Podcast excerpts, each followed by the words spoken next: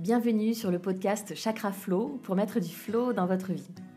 Nous sommes tous en quête d'une vie sereine, mais nous nous perdons parfois dans des concepts flous et avons du mal à lâcher prise. Je m'appelle Anne-Julie, je suis professeure de yoga certifiée et formatrice. J'accompagne élèves et professeurs de yoga depuis plus de 5 ans à temps plein à Paris. Et dans ce podcast, je vous propose des outils et des techniques concrètes inspirées de la philosophie du yoga et notamment des sept chakras comme un guide d'exploration personnelle pour mettre du flow dans votre vie. Bonjour et bienvenue dans ce nouvel épisode du podcast Chakra Flow. Alors pour aujourd'hui, j'ai décidé de prendre des risques et de venir casser peut-être quelques codes, quelques grandes phrases de yogi que l'on entend souvent. L'une des phrases euh, comme euh, écoutez-vous. Voilà, ça va être en fait le point de départ euh, de la discussion d'aujourd'hui. Donc euh, dans cet épisode, on va voir ben déjà qu'est-ce que ça veut dire s'écouter parce que c'est quelque chose qu'on entend souvent. Voilà, écoute-toi, écoute-toi. Oui, ok, très bien, mais ça veut dire quoi euh, vraiment euh, s'écouter en fait? Est-ce que c'est pas plutôt le contraire finalement? Ce qui vaudrait mieux ne pas trop s'écouter? On va voir du coup comment ça se passe quand on est dans le trop, comment ça se passe quand on est dans le pas assez, justement, donc quand on s'écoute trop ou quand on s'écoute pas assez. Et puis bien sûr, comme à chaque épisode, je termine toujours avec des, des choses très concrètes, des exercices, des solutions pour travailler tout ça. Alors déjà, on va essayer de définir ensemble c'est quoi cette phrase, ce écoutez-vous et qu'est-ce que ça veut dire. Je prends un exemple, vous êtes dans un cours de yoga et là vous avez donc votre professeur qui vous dit euh, ne forcez pas, écoutez-vous, surtout écoutez-vous. Ah, est-ce que vous avez des blessures? Oui, moi j'ai mal au genou. Ok, alors surtout écoute-toi. Ok, très bien. Donc je trouve que c'est un peu facile et que ça donne pas vraiment des solutions et que surtout, ben, en fait, on a, on va peut-être se dire, euh, bah oui, mais moi, en fait, je m'écoute. Donc euh, comment je peux savoir si euh, je fais bien ou pas bien? Et puis, et puis en fait, comment est-ce que je fais pour savoir si ce que la voix que j'écoute dans ma tête, c'est la bonne voix? Parce qu'en fait, il y a plusieurs voix dans ma tête, il n'y en a pas qu'une. Et ça, on part pas du principe que toutes nos pensées sont exactement les bonnes et que à chaque fois qu'une pensée me traverse l'esprit, c'est la pensée juste en fait. Donc déjà, c'est un petit peu euh, euh, stigmatisant, culpabilisant, voire même parce que ça sous-entendrait que euh, tout le monde, si tout le monde s'écoutait, ben tout le monde ferait les choses parfaitement, et on se dirait, bah tiens, je suis la seule à, faire n'importe quoi en fait. Mais comment ils font les autres? Alors ils, Ah, ils s'écoutent et du coup ils arrivent. Ok, très bien, génial. Hmm, en fait, non, je vous rassure, on est tous pareils. Et personne ne sait euh, vraiment ce que ça veut dire que s'écouter, ou euh, au contraire, justement, euh, ne pas s'écouter. Parce que c'est plutôt vers là où moi je vais vous emmener aujourd'hui. Est-ce que on voudrait pas dire au contraire, ne vous écoutez pas, en fait? Est-ce que c'est pas ça plutôt C'est-à-dire, si je m'écoute, ça veut dire qu'en fait, je me laisse aller dans mes automatismes. Ça veut dire que je réfléchis pas, ça veut dire que en fait je ben je, je, go with the flow voilà je suis dans je suis euh, le mouvement de la vie etc je me pose pas de questions je ne doute de rien je suis voilà je ne me remets jamais en question je m'écoute je m'écoute je m'écoute puis je continue comme ça. Et je pense que j'ai raison en fait quelque part puisque je suis dans mes automatismes. Alors si on prend un exemple très simple dans un cours de yoga moi euh, si je laisse mes élèves s'écouter alors, ben, il y a deux solutions. Euh, soit, ben, au contraire, ils ont besoin d'une professeure pour les guider, donc ils savent pas trop quoi faire bah tiens mince est-ce que est-ce que je fais telle posture? Donc déjà déjà heureusement qu'il y a un professeur parce qu'ils sont venus dans mon cours parce qu'ils ont envie d'être guidés. Et on a aussi besoin d'être guidés en fait. Euh, et que si on vient prendre un cours de yoga avec un professeur c'est qu'on n'a peut-être pas envie de, de réfléchir justement et de, de s'écouter et puis de ou alors parce qu'on a peur de faire n'importe quoi. Beaucoup de personnes me disent, bah, moi, je prends des cours avec une professeure parce que je veux pas me blesser, parce que je veux faire la bonne posture, parce que je veux faire le bon alignement. Donc, déjà, ça veut dire qu'à la base, bah, peut-être on n'a pas toutes les réponses comme ça euh, euh, à portée de main, ou en tout cas, toutes les pensées qui nous traversent la tête ne sont pas forcément les bonnes. En tout cas, euh, ou en tout cas, on doute de soi, et c'est plutôt une bonne chose de douter de soi, surtout en yoga, parce que si vous faites toute votre vie euh, un guerrier 2 sans jamais douter de votre guerrier 2, eh bien, je vous assure qu'à un moment donné, vous allez peut-être euh, pas le faire bien, ou en tout cas pas selon ce, dont vous avez besoin, mais plus selon vos envies. Et nos envies et nos besoins sont parfois euh, différents, sont même très souvent différentes. Et c'est pour ça qu'en yoga, on dit très souvent que c'est bien de venir essayer de faire des postures qu'on n'aime pas faire ou d'aller adopter un style de yoga qu'on n'aime pas faire parce que euh, peut-être c'est ce, dont on a besoin. Par exemple, moi j'adore euh, le vinyasa évidemment, euh, mais j'ai aussi très souvent besoin de temps de, de, pause et de pratique du yin yoga. Donc je pratique également le yin yoga, je l'enseigne aussi, je l'enseigne aussi en formation. Je suis aussi professeur de yoga restauratif. J'ai aussi besoin de méditer. C'est pas forcément une envie tous les matins, même si ça le devient au fur et à mesure de la méditation. Mais euh, voilà, tout ça pour dire que s'écouter, euh, c'est en fait euh, se laisser aller, être dans ses automatismes, euh, pas trop se poser la question, pas prendre de recul. Et donc le fait de ne pas s'écouter, c'est peut-être, en tout cas c'est une, une, idée que j'ai envie de partager avec vous, mais peut-être que ne pas s'écouter, c'est prendre du recul et rationaliser et être témoin en fait de ce qui se passe en nous. C'est pour ça que j'aurais envie de vous dire, ne vous écoutez pas ou ne vous écoutez pas trop ou ne vous écoutez pas trop vite. Et faites attention un petit peu entre ce que vous avez envie et ce que vous avez besoin. Parce que si on écoute nos envies, elles sont pas forcément en accord avec nos besoins. Si j'ai envie de boire un verre de vin euh, tous les soirs euh, et que ensuite j'en bois deux et ensuite j'en bois trois et que je finis par boire la bouteille tous les soirs, alors oui, c'est super parce qu'on en a envie, parce qu'on a pris une grosse journée de travail, on est très content de boire un, verre de vin après sa journée de travail. Mais je vous assure que c'est pas du tout ce dont votre corps a besoin. Et hum, dans mes formations, lorsque je propose à mes élèves de bah, justement de faire euh, un jeûne d'alcool pendant pendant 21 jours, eh bien, il y en a beaucoup qui me disent ah ben euh, bah, beaucoup, il y en a pas beaucoup, mais il y en a quand même qui me disent ouais non moi l'alcool j'ai pas pu, euh, non non moi c'est mon petit plaisir, moi j'en ai envie, euh, voilà donc euh, ça je le fais pas, je continue à boire de l'alcool, etc. Donc oui d'accord. Alors dans ce cas on va tous devenir, on, on, si on fait tout ça, ben, si on fait tous un peu comme on a envie, effectivement, on peut peut-être prendre un petit peu le risque parfois de tomber dans, dans des très mauvaises habitudes et euh, ça peut être difficile de s'en défaire. Alors ça, c'était juste pour vous présenter un petit peu à quoi allait ressembler l'épisode. Et on va voir deux aspects de ce s'écouter, ne pas s'écouter. On va, on va voir pour, pour, vraiment argumenter ce que je vous dis, on va voir un exemple dans le trop. Donc, lorsqu'on se trouve dans la situation des personnes qui, sont, qui en font trop, qui en font beaucoup, qui travaillent trop, euh, qui sont euh, qui sont qui sont en burn-out ou en tout cas qui sont voilà tout le temps tout le temps en train d'en faire plus plus plus parce qu'elles n'en ont elles n'en ont jamais assez. Et puis l'exemple de le contraire des personnes bah, qui sont plutôt léthargiques et qui vont plutôt euh, ben être dans le pas assez, c'est-à-dire ben par exemple, pas assez de discipline, par exemple, et du coup, bah, je me laisse aller, je mange des Kinder Bueno devant la télé toute la journée, et puis je, et puis je bois de l'alcool tous les soirs, euh, et puis voilà, je, je force pas trop, quoi. Donc, on va commencer par les personnes qui sont dans le trop, parce que je pense que ça va beaucoup vous parler si vous êtes, euh, si vous faites partie de mes élèves parisiens et, que vous êtes comme moi en fait un petit peu dans l'engrenage de l'énergie, hein, l'énergie de Paris qui est une énergie qui nous happe et, et, qui nous pousse à, en faire beaucoup, en fait. Euh, donc, euh, donc, par exemple, en yoga, on peut, on peut voir des, des, élèves qui, dans un cours, vont aller très vite. Donc, elles vont, par exemple, elles vont pratiquer un peu trop vite. Elles vont vouloir tout faire, toutes les postures, toutes les options. Euh, et donc, elles, elles, elles, se, entre guillemets, elles se laissent aller, elles s'écoutent beaucoup. En tout cas, la petite voix dans leur tête, parce qu'il y a plusieurs voix dans notre tête, et en tout cas, la voix, la voix de l'ego va être assez. Euh, alors, c'est pas forcément péjoratif quand je, quand je parle de l'ego, c'est l'ego, mais c'est aussi l'énergie. Euh, euh encore une fois.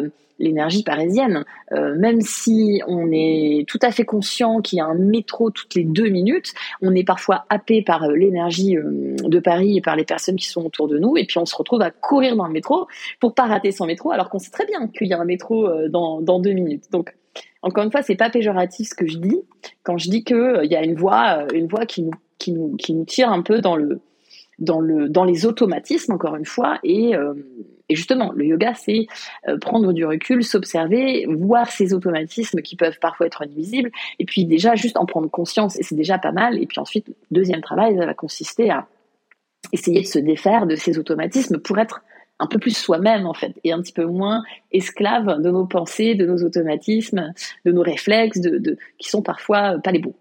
Voilà. Donc, euh, je reprends cet exemple des élèves qui vont aller euh, trop vite, donc elles s'écoutent. Et donc, euh, j'ai envie de dire, bah oui, si tu t'écoutes, c'est sûr que tu vas tu vas, tu vas aller plus vite, tu vas pas essayer, tu vas pas contrôler tes mouvements, tu vas aller loin, tu vas tirer, tu vas, tu vas, tu vas pousser, et puis du coup peut-être tu vas te faire mal. Hmm.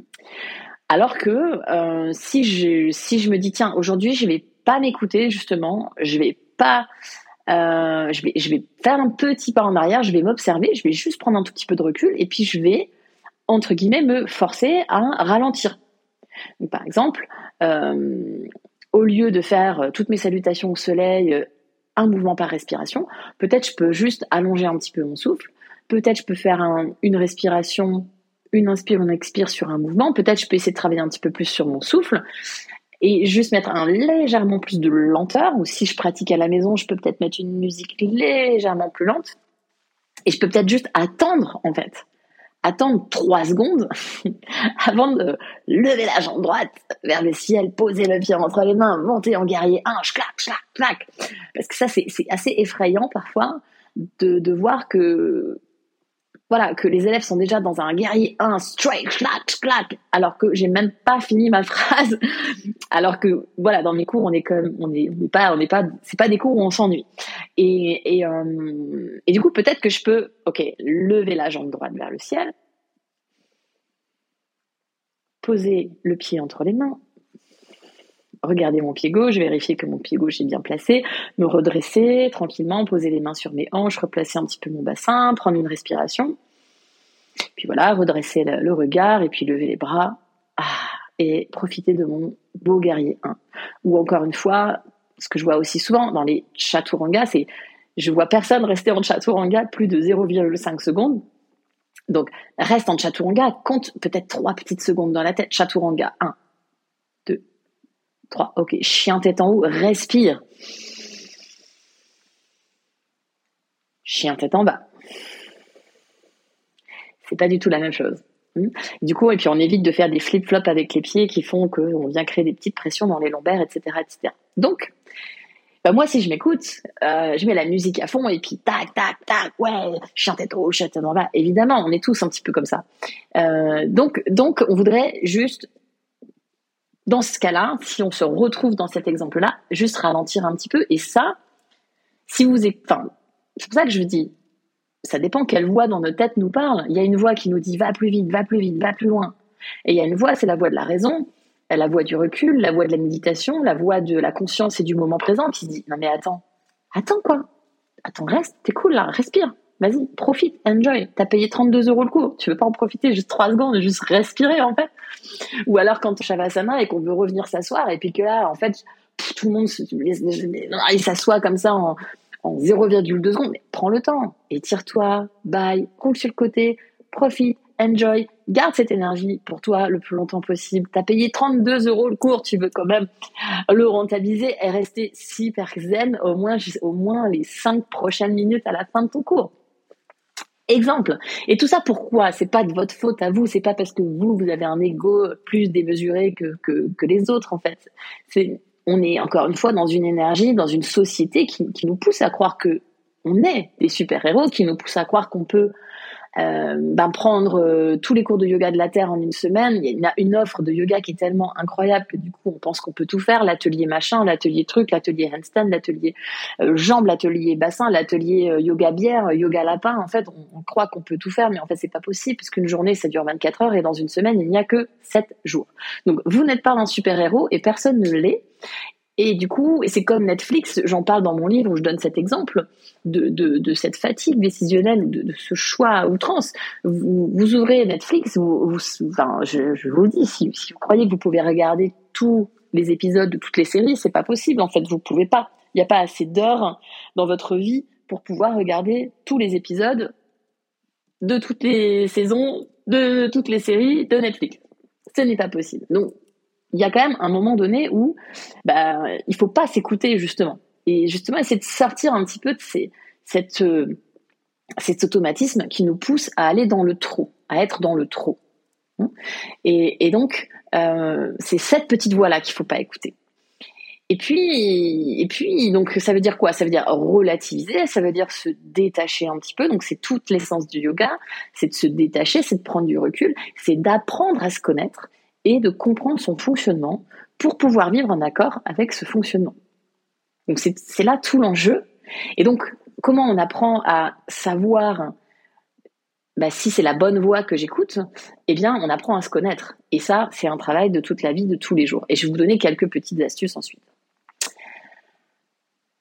Donc, ne pas s'écouter, c'est douter déjà, c'est plutôt pas mal. C'est entreprendre un travail de développement personnel, de connaissance de soi, pour encore une fois vaincre ces automatismes et devenir pleinement soi-même, enlever toutes les couches, enlever tous les voilà toutes les on parle de, couches moi je trouve que c'est une, bonne image voilà toutes ces couches de vêtements toutes ces étiquettes tout ce qui se greffe autour de nous et qui nous empêche en fait de nous voir tels que nous sommes vraiment. Et puis j'aimerais quand même parler aussi euh, mais je vais peut-être en parler dans, dans le dans le paragraphe d'après donc j'en arrive au deuxième point, au troisième point plutôt de, cet épisode, dans le cas où on est plutôt dans le pas assez, parce que ça arrive aussi, parce que eh bien, on n'est pas toujours dans le trop, même si parfois on est, voilà, on peut être 90% quelqu'un qui est beaucoup dans le trop, mais on peut aussi être parfois dans le pas assez. Ça dépend des périodes de l'année, ça, ça dépend de nos croyances, ça dépend de, de plein de choses. Et ça dépend aussi donc beaucoup, beaucoup de nos croyances. Alors si au contraire j'ai tendance à procrastiner euh, et que je m'écoute euh, dans le sens où euh, je ne fais plus rien, c'est possible parce que si déjà vous passez 60% de votre journée à en faire trop, en faire beaucoup, en faire plus, il se peut que quand vous arriviez à la maison, ben vous ayez plus rien envie de faire, vous ayez plus du tout envie de vous inscrire à un, cours de sport, euh, de yoga, où vous n'avez pas du tout l'énergie pour dire ah tiens je vais méditer parce que ça fait une contrainte de plus. Euh, donc ça pour dire que ça marche dans les deux sens et que c'est pas forcément vous êtes comme ci ou vous êtes comme ça, mais vous êtes un petit peu les deux et on, on alterne sans cesse entre les deux. Et du coup le but c'est de trouver un équilibre et c'est toujours pareil. Donc si on s'écoute un peu trop, ben on fait plus rien et euh, je prends l'exemple du yoga parce que bon, c'est un très bon exemple, mais par exemple, on va pas progresser en yoga si à un moment donné, on va pas pousser un petit peu la machine, comme dirait un, de mes professeurs, Julien Mauclair, c'est euh, tourner un petit peu les boutons de la machine. Pourquoi? Parce que physiologiquement, tout simplement, bah ça c'est de la, la pure euh, physiologie, hein, biologie du corps humain. le corps c'est une machine d'adaptation, et puis l'esprit aussi. On est, on est une machine à s'adapter. On est, on est fait pour s'adapter. Par exemple, on a eu deux années de Covid. Et eh ben, pendant toutes ces années-là, ces deux années-là, ben, on a appris à s'adapter, en fait. On a lâché prise sur pas mal de choses qui est très très bien. Et puis, on s'est adapté sur plein de choses. Il y a des personnes qui ont adapté leur travail, euh, qui ont adapté leur rythme de vie. Il y en a qui ont déménagé. Donc, en fait, on est une machine à s'adapter. Donc en yoga, c'est pareil, on est une machine à s'adapter, notre corps il s'adapte. Euh, donc si je pousse pas un petit peu les boutons de la machine, forcément, je vais stagner. Euh, si pensez à votre tout premier chien tête en bas. La première fois de votre vie, vous avez fait un chien tête en bas, c'était très très difficile. Vous saviez pas trop comment vous placer, ça faisait mal partout, euh, vous trembliez, vous transpiriez, c'était un peu l'horreur. Et puis aujourd'hui, le chien tête en bas, c'est entre guillemets la posture de repos où on peut prendre la comparaison d'un quelqu'un qui s'entraîne aux, 300 mètres, 1000 mètres. je, suis nulle en, course, mais euh, euh, bah forcément, il va pas se mettre à courir euh, du jour au lendemain 30 minutes. Voilà, ça c'est sûr. Si, si vous avez jamais couru de votre vie et que là vous vous dites ah tiens je vais aller courir 30 minutes, bon, il y a des chances que ça marche pas, que ça vous crame et que ça vous fasse très très mal, sauf si vous êtes extrêmement, euh, euh, vous avez un super talent caché, hein, comme Forrest Gump. Mais euh, on est, en général, c'est plutôt pas le cas. Donc, qu'est-ce qu'on fait? On commence par courir 10 minutes. Allez, peut-être 10, 20 minutes. 20 minutes, c'est plutôt pas mal pour commencer. Hein. On se dit 20 minutes, mais en fait, les 10 premières minutes, on court très, très, très doucement. Peut-être on peut même faire 2-3 minutes de marche rapide. Ensuite, on commence à tout petit peu accélérer. Et comme ça, notre cerveau, il est en train de se dire, ah bah tiens, elle est en train de m'emmener dans euh, tiens, elle est en train de m'emmener dans un mouvement, elle est en train de m'emmener quelque part. Ah bah tiens, elle s'arrête pas. Bon bah du coup, ok, j'ai compris. Alors je vais mettre en marche les petits boutons qui vont me servir à tenir plus longtemps. Et c'est comme ça qu'en fait, à un moment donné, il y a des gens qui arrivent à courir pendant des heures et des heures, mais c'est une progression. Et eh ben ils se sont pas écoutés ces gens-là, hein, parce que sinon ils seraient restés devant leur télé à regarder Desperate Housewives, à boire du vin, à manger du chocolat, et donc euh, forcément ça va pas nous faire progresser dans notre pratique, dans notre sport, et puis pas non plus ben pas non plus en fait dans notre esprit. Donc là, je, parle du corps, mais notre esprit, c'est aussi une machine d'adaptation. C'est très difficile en fait on parle de, s'améliorer, de devenir la meilleure version de soi-même. Je déteste ces, ces expressions. parce que pour moi, on n'a pas de meilleure ou de moins bonne version. C'est d'abord vous êtes vous-même et puis c'est tout.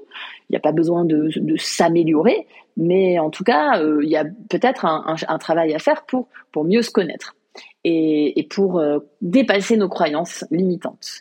Et parce que notre ego, il aime énormément le confort. L'ego n'aime pas euh, qu'on le mette dans des situations inconfortables qu'il ne connaît pas. L'ego n'aime pas l'inconnu. Et donc, euh, pour pouvoir en fait euh, sortir de, tout ce qu'on connaît, tout ce qu'on sait, et puis explorer de nouvelles possibilités, euh, explorer de nouveaux horizons, et puis se sentir mieux dans sa vie, etc. Parce qu'on apprend et qu'on transmet notre savoir, etc. Bah, ça va être un processus et euh, ça va demander un effort. D'accord? Et cette notion d'effort, elle est très importante dans la philosophie du yoga, puisque le yoga, c'est quand même une discipline à la base. Donc nous, euh, les yogis, on a ce, guide qui s'appelle les huit membres du yoga de Patanjali, dans lequel il y a euh, dix, euh, huit, donc huit grands piliers. Parmi les huit grands piliers, il y a deux grands piliers qui eux-mêmes en contiennent cinq chacun. Donc il y a dix grandes règles d'observance, les yamas, les niyamas. Les niyamas sont les règles d'observance envers soi-même. Et le troisième pilier des niyamas, c'est donc tapas ce tapas, c'est discipline. Donc je rappelle que le yoga est une discipline. Donc par exemple, c'est une discipline de vie que de euh, méditer. Se lever le matin, c'est une discipline. C'est pas forcément quelque chose de facile à la base. Dérouler son tapis, c'est une discipline. Ça veut dire que je me lève, que je prends mon tapis, que je le déroule et que je viens euh, faire euh, ma pratique de yoga. Euh, faire à manger, c'est une discipline. C'est-à-dire qu'il y, y, a soit en fait on se laisse aller, on s'écoute, on prend à manger, à emporter par-ci par-là, on craque son porte-monnaie, on mange tout ce qui nous plaît sur le moment. Soit on inculque un petit peu cette discipline de faire à manger pour la semaine, de manger ben, ce dont notre corps a besoin pendant la saison, parce que là par exemple on est dans une saison de l'automne alors on a besoin, on a besoin de cuisiner, on a besoin de manger un peu plus chaud, un petit peu plus piquant, on a besoin euh, de manger euh, des légumes, on a besoin de manger du riz, des choses voilà pour préparer l'hiver, etc. Donc euh, prendre soin de soi, travailler sur soi, c'est aussi une discipline et, donc aller vers ben, refuser un peu nos automatismes qui sont pas toujours très sains pour nous, ben, c'est une discipline. Et, donc je, je, vous dis ça parce que c'est pas toujours facile, effectivement, de mettre en place cette discipline, mais l'avantage, c'est qu'on est dans une discipline. Alors, c'est pas très contraignant, c'est surtout que ça nous apporte tellement de positifs derrière que c'est une discipline qui devient en fait après un plaisir et quelque chose on a un petit peu accro. Où les gens qui commencent le yoga, ben euh, ils, ils, reviennent jamais en arrière en fait. C'est tellement euh, bon pour eux, ils aiment tellement ça, ça leur fait tellement du bien, ils ont plus mal au dos, ils ont ils sont plus énervés quand ils rentrent à la maison, ils ont pris plein de recul sur les choses. Donc forcément on aime ça et et voilà en quoi le, yoga devient euh, devient une discipline, une discipline, une habitude de vie finalement, et après ça devient normal quelque part euh, de se faire du bien. C'est vraiment cette idée que quand on a goûté quelque chose euh, de bon, de, de comme en méditation, quand on a goûté ces petites secondes de silence intérieur, de paix intérieure qui se crée, ben après on peut plus revenir en arrière. Et dans la pratique, quand on a goûté le plaisir de ce de, pouvoir en fait pratiquer sans douleur, sans blessure. J'ai un de mes professeurs qui dit when, when you learn to move, you can never go back. Donc quand on a vraiment ressenti euh, n'importe quelle posture, un chien tête en haut dans lequel il n'y a pas de tension dans le bas du dos, dans lequel on a vraiment ce sentiment d'extension thoracique, d'ouverture de la poitrine, on sent son corps vraiment qui va bien, et ben on peut plus jamais euh, faire un chien tête en haut n'importe comment. Voilà, donc Juste pour rappeler que euh, le yoga est une discipline. Et, donc, si je m'écoute, bah forcément, euh, si je m'écoute, rien que le mot discipline, je suis sûre que quand vous entendez ce mot-là, vous êtes comme moi, vous avez envie de partir en courant, quoi. Il y a no way, quoi. La discipline, jamais de la vie. On veut être libre, nous, on est des gens libres. Mais en fait, là, euh, c'est la liberté entre soi et soi-même. Euh, donc en gros, si voilà, si on s'écoute trop, ben on fait plus rien. Moi, je vais vous donner un exemple personnel d'une. Ça faisait cinq ans que j'avais mal à l'épaule. Et puis, ben, qu'est-ce que je faisais? Ben, ben, je m'écoutais en fait ce que les profs me disaient. écoute-toi, non mais écoute-toi, non non mais écoute-toi.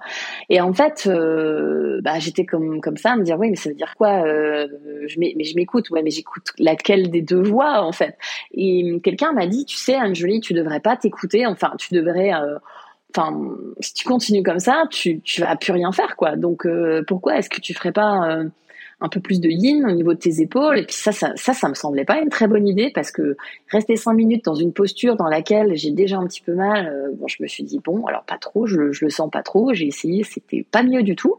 Et puis à un moment donné, j'ai dit bon, allez, euh, va vraiment falloir que je me bouge un peu parce que si je m'écoute, ben je vais pas faire euh, enfin je vais je vais pas faire beaucoup de yoga et puis surtout je veux pas faire du yoga comme moi j'en ai envie. Euh, je vais un peu entre guillemets euh, devoir faire du yoga parce que je suis prof de yoga dans les studios de yoga euh, alors que j'ai pas le temps ou ça correspond pas avec en tout cas mon, mon, plaisir du moment. Bref je me suis fait un petit peu entre guillemets violence mais ça me faisait plaisir aussi. Et j'ai testé quelque chose de nouveau. J'ai fait des pris des cours particuliers avec ma professeure qui s'appelle Isabelle Vénul qui est vraiment une pointure dans les inversions. Et puis au début je lui ai dit bah viens euh, on, bah, tu vas juste m'aider à, bien me placer, etc. Et puis tant qu'à faire, oui, ben, vu que tu es une experte des inversions, pourquoi pas, tiens, on peut en faire un petit peu, quoi. Et puis c'est à révéler que que ça m'a fait énormément de bien et puis que heureusement en fait que je m'écoutais pas parce que cette personne elle m'a beaucoup aidé à retrouver aussi des sensations un peu oubliées, un peu perdues dans ma pratique. Donc je l'écoutais elle parce que je lui fais confiance, parce que je l'ai payée pour qu'elle m'entraîne et que je lui fais confiance et qu'il y a ce rapport de confiance et donc je l'écoute parce que euh, c'est une experte. Et, euh, et donc parce que moi si je m'écoute moi ben je faisais tous les mouvements pas bien en fait. Et, au final j'ai plus mal à l'épaule, je travaille les équilibres sur les mains, je m'attendais pas du tout à ce résultat, je suis très contente aujourd'hui parce que je m'amuse beaucoup à, à, faire des handstands, euh, voilà ça a développé plein de choses euh, l'équilibre, la concentration, l'amusement, l'âme d'enfant, euh, euh, et surtout, et surtout, ça a été très thérapeutique pour moi parce que j'ai plus mal à l'épaule. Et au contraire, j'avais besoin de bouger et de renforcer mon épaule et pas en fait de rien faire et de m'écouter et puis du coup de, de rien faire et de pas essayer en fait quelque chose de nouveau. Ça veut pas dire faire plus, mais c'est d'aller explorer de nouvelles possibilités. Parce que si on ne doute pas, encore une fois, on n'explore aucune nouvelle possibilité. Et si on s'écoute un peu trop et qu'on se dit, ben tiens, ça je fais pas, ça je fais pas, ça je fais pas, ben c'est pareil. On se ferme en fait la porte à plein de possibilités.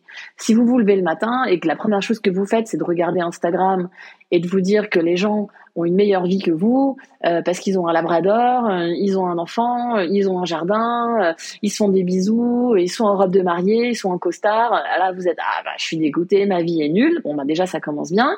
Ensuite vous êtes au travail et puis vous dites non non mais non c'est bon laisse tomber je vais pas euh, je vais pas aller demander une augmentation à mon patron. De toute façon je suis trop nulle. De toute façon ah, tu, ah, là tu t'écoutes. Bon bah du coup ben ok ben enfin reste dans ton job fais rien d'autre. Et puis après euh, le soir tu t'écoutes. Ah non non j'ai pas envie de prendre le métro pour aller euh, faire un rendez-vous avec les copines c'est trop loin. Et puis elles essayent de me brancher avec un mec. Ah non mais de toute façon ça va être encore un con. Bon bah allez je reste sous la couette. Donc vous voyez vous voyez ce qui se passe finalement si on s'écoute un peu trop quoi. À un moment donné on n'avance pas. Et pas seulement physiquement, mais ce que je veux dire aussi, et c'est ça qui est encore plus important, c'est qu'on ne progresse pas non plus en tant que personne. C'est-à-dire que on reste avec nos croyances, on reste avec des gens qui pensent comme nous, et donc on s'enferme tout simplement. Et puis on devient, ben, excusez-moi l'expression, mais on devient des vieux cons en fait, et, on, on devient aigri tout simplement. Je voulais faire aussi un tout petit point euh, sur les émotions, euh, parce qu'on a parlé des émotions dans un précédent épisode. C'est très très très important d'être à l'écoute de ces émotions, mais c'est pareil. Euh, dans quelle mesure est-ce que je m'écoute ou je m'écoute pas en fait? Est-ce qu'il faut s'écouter? C'est-à-dire que alors bien sûr, si, je suis en colère après la personne de la SNCF, et que je m'écoute, bah, il se peut que ça se passe très mal en fait. Il se peut que je puisse euh, me mettre à hurler, euh, à me battre. Euh, enfin, donc si on écoute nos émotions un peu trop, encore une fois, ça va dégénérer, d'accord? Donc je voulais juste rappeler par rapport à l'épisode précédent que les émotions, elles sont d'ordre animal, elles sont d'ordre physique. Une émotion, c'est quelque chose de physique, c'est une réaction de survie. Ça, c'est la première chose. Et la deuxième chose, l'émotion, c'est un message qui n'est pas forcément dans la bonne langue. C'est-à-dire que votre corps, il vous envoie un message en chinois et vous, ben, vous parlez pas le chinois, donc vous comprenez pas le message. Euh, donc vous la mettez euh, l'émotion, vous la valsez, vous voulez pas en entendre parler, vous voulez pas la ressentir, vous voulez pas être triste. Personne ne veut être triste. Vous voulez pas être dégoûté. Personne ne veut être dégoûté. Donc, tac, on met des œillères et du coup, qu'est-ce qu'elle va faire, l'émotion? Eh ben, elle va revenir parce que vous n'avez pas encore décrypté le message. Donc là, l'idée, c'est très important de l'écouter, mais pas pour la suivre, c'est-à-dire pas pour réagir dans cette émotion, mais de l'écouter, de la traduire et de comprendre en fait quel est le voyant de la voiture qui s'allume? Est-ce que c'est le voyant qui dit euh, il n'y a plus d'essence? Ou est-ce que c'est le voyant qui dit il n'y a plus de liquide de refroidissement? Ou c'est le voyant qui dit euh, il y a un pneu crevé? Alors il n'y a pas de voyant pour les pneus crevés, mais bon. Donc l'idée c'est ça, c'est d'être vraiment à l'écoute de ses émotions, à l'écoute de son côté animal, si je puis dire, sans forcément réagir tout de suite, mais de bien la comprendre, de bien essayer la traduction, de la traduire, de comprendre quels sont les échos du passé de cette émotion. Une émotion, c'est toujours 90-10. 90% de ce que vous vivez lorsque vous avez une émotion sont de l'ordre du passé. C'est-à-dire que 90% de cette émotion fait référence à une blessure passée, à quelque chose qui vous a touché lorsque vous étiez plus jeune. Donc par exemple, j'en sais pas, j'ai pas un exemple qui me vient là tout de suite, mais euh, on va dire que vous étiez dans une famille où euh, il y avait euh, beaucoup de comparaisons entre les frères et les sœurs, qu'on disait que euh, le grand frère il était comme si, le grand frère il est super intelligent, euh, ah là là, le grand frère est vraiment très très intelligent, et puis la petite sœur, elle, oh là là, elle elle est un petit peu, ah elle est sage, elle est calme, elle est douce, elle est gentille. Alors le grand frère lui par contre, ah là là il est au taquet, il est intelligent, il ira loin dans la vie. Donc, sans faire exprès, parfois, nos parents, ils nous, comparent et bon, ils font pas exprès, bon voilà, c'est comme ça. Et puis, du coup, on grandit avec ça. Et puis, on se retrouve à faire, je sais pas moi, euh, de la compétition euh, de euh, handball, je dis n'importe quoi. Et puis, on, on sent continuellement comparer. Et où on se compare. On va faire du yoga, et puis on va commencer à regarder autour de soi. Ah elle, elle pratique mieux que moi, etc., etc. Donc, quand vous ressentez cette émotion un peu de de, de, de, cette frustration euh, ou, voilà ou cette euh, estime de soi qui, qui, est un petit peu effleurée comme ça parce que la personne à côté de vous elle pratique mieux que vous encore une fois c'est complètement un exemple que j'invente sur le moment ben, il y a 10% de ce que vous vivez qui, qui est réel, qui est dans le moment présent. 90% de ce que vous vivez, c'est en fait une mémoire de, euh, ben, de toutes ces comparaisons qu'on a pu faire quand vous étiez jeune je ferme la parenthèse, c'était juste pour vous dire que les émotions, c'est pas toujours de bonnes, ne sont pas toujours de bonnes conseillères. Donc là aussi, il faut faire attention à la différence entre il y a, s'écouter et s'écouter. il y a s'écouter pour comprendre, écouter l'émotion pour la comprendre, pour la conscientiser, pour la rationaliser, prendre du recul, voir. Et c'est un peu un travail de détective, Sherlock Holmes, et puis hop, il y a la, petite lumière qui s'allume, il en a compris. Et de là, en fait, on va pouvoir, ok, prendre du recul et agir euh, en conséquence pour, bah pour vous, en fait, pour que ça se passe mieux pour vous, en fait, dans votre vie et qu'on soit moins à la merci de nos émotions, de nos pensées, de nos automatismes, encore une fois. Parce que bon, bah, il n'y a rien de plus automatique qu'une émotion. Alors, je vous ai dit que j'allais vous proposer des solutions pour travailler tout ça, quelques petits exemples comme ça euh, qui me sont venus à l'esprit que j'ai que j'ai pu noter. Donc déjà, euh, l'idée ça va être de mettre en place des, processus, des habitudes, des rituels comme la méditation, donc et de mettre en place une discipline dans le plus ou dans le moins. Alors je vous ai déjà donné un petit exemple dans la première partie du podcast de l'épisode. C'est euh, si on est dans le trop, et eh ben notre discipline ça va être par exemple de ralentir ça va être de, par exemple, de couper euh, le téléphone, de couper la musique, de pas manger devant la télé, de manger assis à table et pas sur le canapé, euh, de marcher un tout petit peu plus lentement, de ne pas sortir son téléphone, de garder le téléphone dans le sac, de se dire si je me brosse les dents, je me brosse les dents et je suis pas en train de faire autre chose.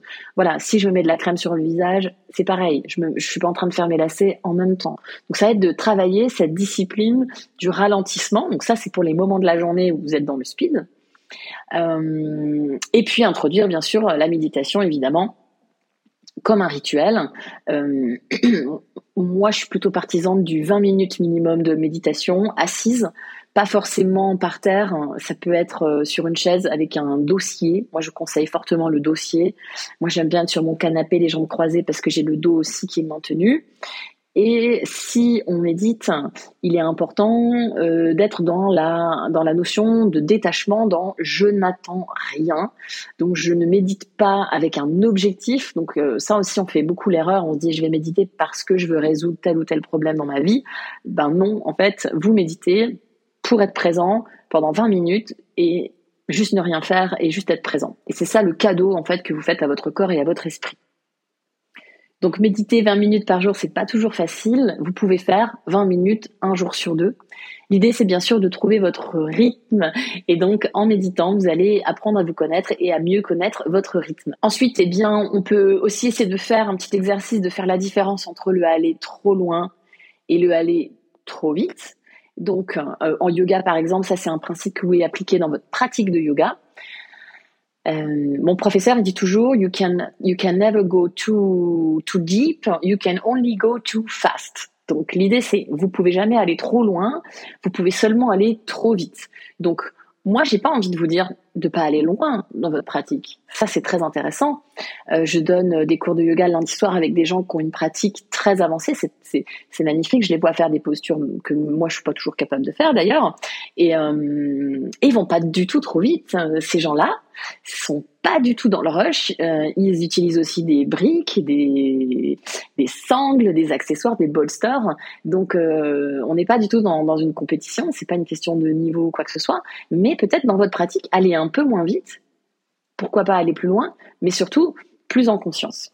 Donc, c'est un peu faire la différence entre tout ça. Quand votre prof, elle vous dit ne force pas, ben demandez-vous si vous êtes en train de forcer parce que vous allez trop vite. Demandez-vous si vous êtes en train ben, de vous laisser aller, c'est-à-dire euh, on pourrait avoir l'impression que vous forcez parce que vous étirez, par exemple, vous, allez à fond dans votre grand écart, vous résistez pas, vous, ou dans les épaules, on voit souvent ça dans les chiens tête en bas, les gens qui, qui étirent, étirent, étirent leurs épaules, en tout cas, ils, ils lâchent en fait. En anglais, on dit you collapse il collapse au niveau des épaules, c'est-à-dire il y a tout qui tombe et du coup ça, tire dans les articulations et là c'est plutôt du relâchement, ça veut dire qu'il n'y a pas de résistance au niveau des épaules, ça veut dire que les côtes elles sont pas absorbées, ça veut dire qu'il n'y a pas d'extension thoracique, ça veut dire qu'il n'y a pas de travail de jambes, etc., etc. Donc petit indice, si vous glissez sur votre tapis quand vous êtes en chien tête en bas, c'est que peut-être vous n'êtes pas suffisamment en résistance.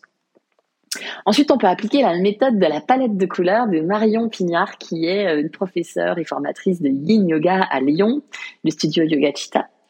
Euh, qui elle nous explique en fait que euh, on a à disposition une palette de couleurs qui va du rose pâle au rose fuchsia et que la couleur rouge correspond à la blessure et que donc vous avez le choix dans votre pratique de yin yoga que vous soyez dans le trop ou dans le pas assez d'aller chercher en fait plusieurs sensations donc, une posture dans laquelle on reste 5 minutes en mode rose pâle, ça veut dire c'est une posture dans laquelle on va très peu solliciter euh, les étirements, on va, ça va presque, presque être une posture de yoga restaurative où on va pas, voilà, pratiquement pas s'étirer et euh, on va être bien et tranquille et cool. Et ça, ça peut être pas mal si vous êtes dans une période de votre vie ou de votre journée où vous êtes dans le trop. Et contrairement, si vous êtes plutôt dans le pas assez, à procrastiner, à bah voilà, à, vraiment vous laisser aller, quoi, euh, à boire du vin rouge tous les soirs et du burger frites euh, tous les soirs, peut-être que là, vous pouvez essayer d'aller chercher une zone un tout petit peu plus foncée dans le rose, rose moyen, voire rose fuchsia, pour euh, justement essayer de le contraire et d'aller essayer de trouver un, petit équilibre. C'est un exemple. Euh, Demandez-vous aussi, je l'ai dit tout à l'heure, mais je le redis, vraiment, est-ce que vous forcez ou est-ce que vous lâchez D'accord? Euh, Dans la pratique de yoga, il faut faire attention à la souplesse, il faut faire attention à, ce, à, ce, à, ce, à ce relâchement qui est différent en fait d'une détente. C'est-à-dire que oui, dans la posture, vous devez euh, trouver un équilibre entre un engagement certain, peu importe la posture, on va dire Tadasana, la posture de la montagne, la posture debout.